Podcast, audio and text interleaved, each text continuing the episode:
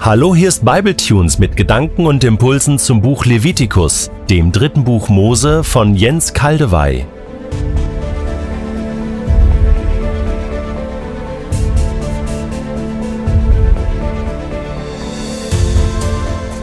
Ich lese in der Übersetzung Hoffnung für alle eine Auswahl aus Levitikus 11. Dieses Kapitel mit dem Thema reine und unreine Tiere, was die Israeliten essen durften und was nicht, ist sehr lang. Es bildet eine Einheit aus 47 Versen. Das kann ich euch unmöglich alles vorlesen. Es wäre einfach zu ermüdend. Um das Wesentliche zu verstehen, genügt diese Auswahl. Lange Listen kürze ich ab. Wenn ihr wollt, könnt ihr ja für euch das ganze Kapitel nochmal lesen. Der Herr gab Mose und Aaron den Auftrag, den Israeliten dies mitzuteilen. Das Fleisch von folgenden Tieren dürft ihr essen. Von den Landtieren sind euch alle erlaubt, die vollständig gespaltene Hufe oder Pfoten haben und wiederkäuen. Das Kamel, den Klippdachs und den Hasen dürft ihr aber nicht essen. Denn sie sind zwar Wiederkäuer, haben aber keine gespaltenen Hufe oder Pfoten. Sie müssen bei euch als unrein gelten. Das Schwein hat zwar vollständig gespaltene Hufe, aber es ist kein Wiederkäuer, darum ist es für euch unrein. Von den Tieren im Meer, in den Flüssen und Seen dürft ihr alle essen, die Flossen und Schuppen haben. Aber alle Lebewesen im Wasser ohne Flossen oder Schuppen sind unrein. Folgende Vögel sollt ihr nicht anrühren und erst recht nicht essen, denn sie sind unrein. Gänsegeier, Lämmergeier, Mönchsgeier, alle Arten des Raben. Auch alle krabbelnden und fliegenden Insekten sollt ihr verabscheuen, außer denen die Sprungbeine haben und am Boden hüpfen. Folgende Tiere dürft ihr nicht berühren, wenn sie verendet sind. Jedes Tier, das geteilte, aber nicht vollständig gespaltene Hufe oder Pfoten hat und nicht wiederkäut, sowie alle Vierbeiner mit Pfoten. Sie alle sind unrein, und wer ihren Kadaver berührt, wird unrein bis zum Abend.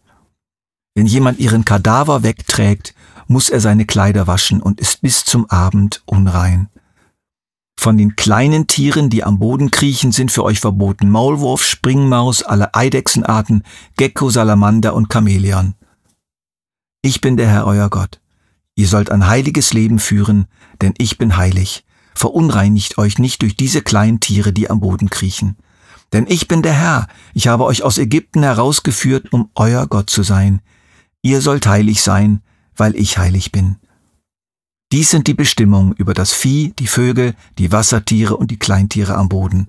Mit ihrer Hilfe sollt ihr unterscheiden können zwischen reinen Tieren, die man essen kann, und unreinen Tieren, die nicht gegessen werden dürfen.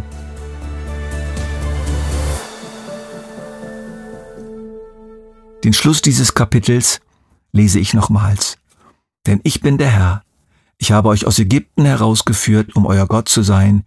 Ihr sollt heilig sein, weil ich heilig bin. Dies sind die Bestimmungen über das Vieh, die Vögel, die Wassertiere und die Kleintiere am Boden. Mit ihrer Hilfe sollt ihr unterscheiden können zwischen reinen Tieren, die man essen kann, und unreinen Tieren, die nicht gegessen werden dürfen. So werden diese für uns heute sehr fremde Bestimmungen begründet. Ihr sollt heilig sein, weil ich heilig bin die Unterscheidung von Tieren, die man essen darf und die nicht gegessen werden dürfen, weil Gott es so gesagt hat, und sich auch entsprechend zu verhalten. Das ist die Anpassung an den spezifischen Willen Gottes zu dieser Zeit und für dieses Volk. Richtet euch, so können wir übersetzen, richtet euch auch in eurem Essverhalten nach mir. So erweist ihr mir Ehre. So sieht meine Küche aus. In meinem Haus kommen die und die Speisen auf den Tisch und die und die auf keinen Fall. Jene halte ich für gut und angemessen für euch und diese nicht. Bis heute wird darüber diskutiert in den Kreisen der Bibelausleger, was für einen Sinn diese bestimmte Auswahl haben könnte. Ist sie einfach willkürlich, bewusst willkürlich, weil es nur um Gehorsam geht? Fragt nicht, tut es einfach, Vogel friss oder stirb? Für mich eher unwahrscheinlich. Zu einem kleinen Teil mag es stimmen. Gottes Gebote werden aber noch und noch in den heiligen Schriften als gut bezeichnet, als weise, als Ausdruck seiner Güte und Liebe. Also ganz sicher steckt ein Sinn in dieser Auswahl, auch dann, wenn er für uns heute verborgen ist. Oder hat's mit Hygiene und Gesundheit zu tun? Diese Sicht ist beliebt und modern. Sie entstand im 19. Jahrhundert und ist, erfreut sich großer Anerkennung.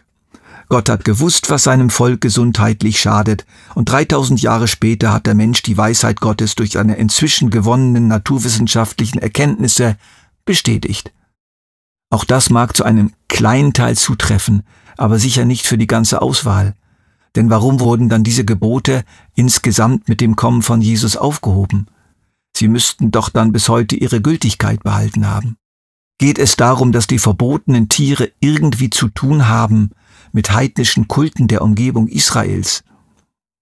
Das Nichtessen dieser Tiere wäre dann eine Hilfe zur heilsamen Abgrenzung von diesen Kulten gewesen. Könnte sein, leuchtet mehr ein als die ersten beiden Möglichkeiten, aber auch hier gilt, man kann es nicht auf alle Tiere anwenden. Für alle diese Theorien existieren Begründungen und Gegenargumente. Gewissheit gibt's nicht.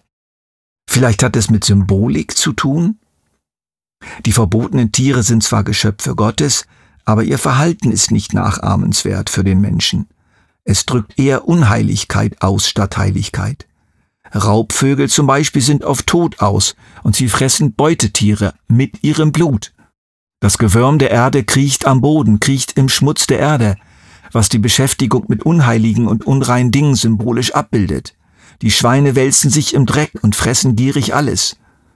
Während die Tiere, die gespaltene Hufe haben und wiederkauen, das sind die erlaubten und empfohlenen Opfertiere, können sehr gut mit ihren gespaltenen Hufen durch den Dreck hindurchgehen und ihre Nahrung nochmals kauen, was an das geistliche Wiederkauen geistlicher Nahrung erinnert, die Meditation des Wortes Gottes. Von einer symbolischen Sichtweise aus gesehen gibt es tatsächlich so manche Hinweise, die einleuchten. Doch auch hier ist eine Menge Fantasie des Auslegers im Spiel. Ich gehe davon aus, dass alle diese Vermutungen zum Teil stimmen, am stärksten jedoch die symbolische Sicht.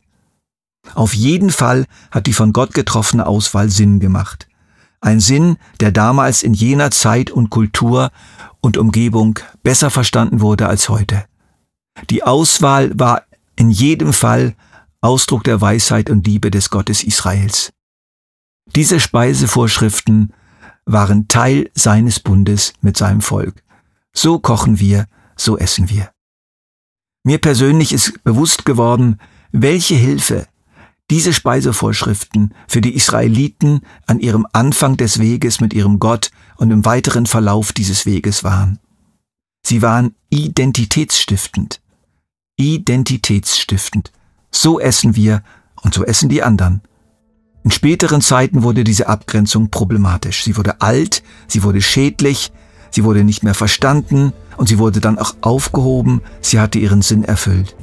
Aber für lange Zeit war sie gut und hilfreich. Wir machen weiter mit unserem Thema im nächsten Bible Tunes.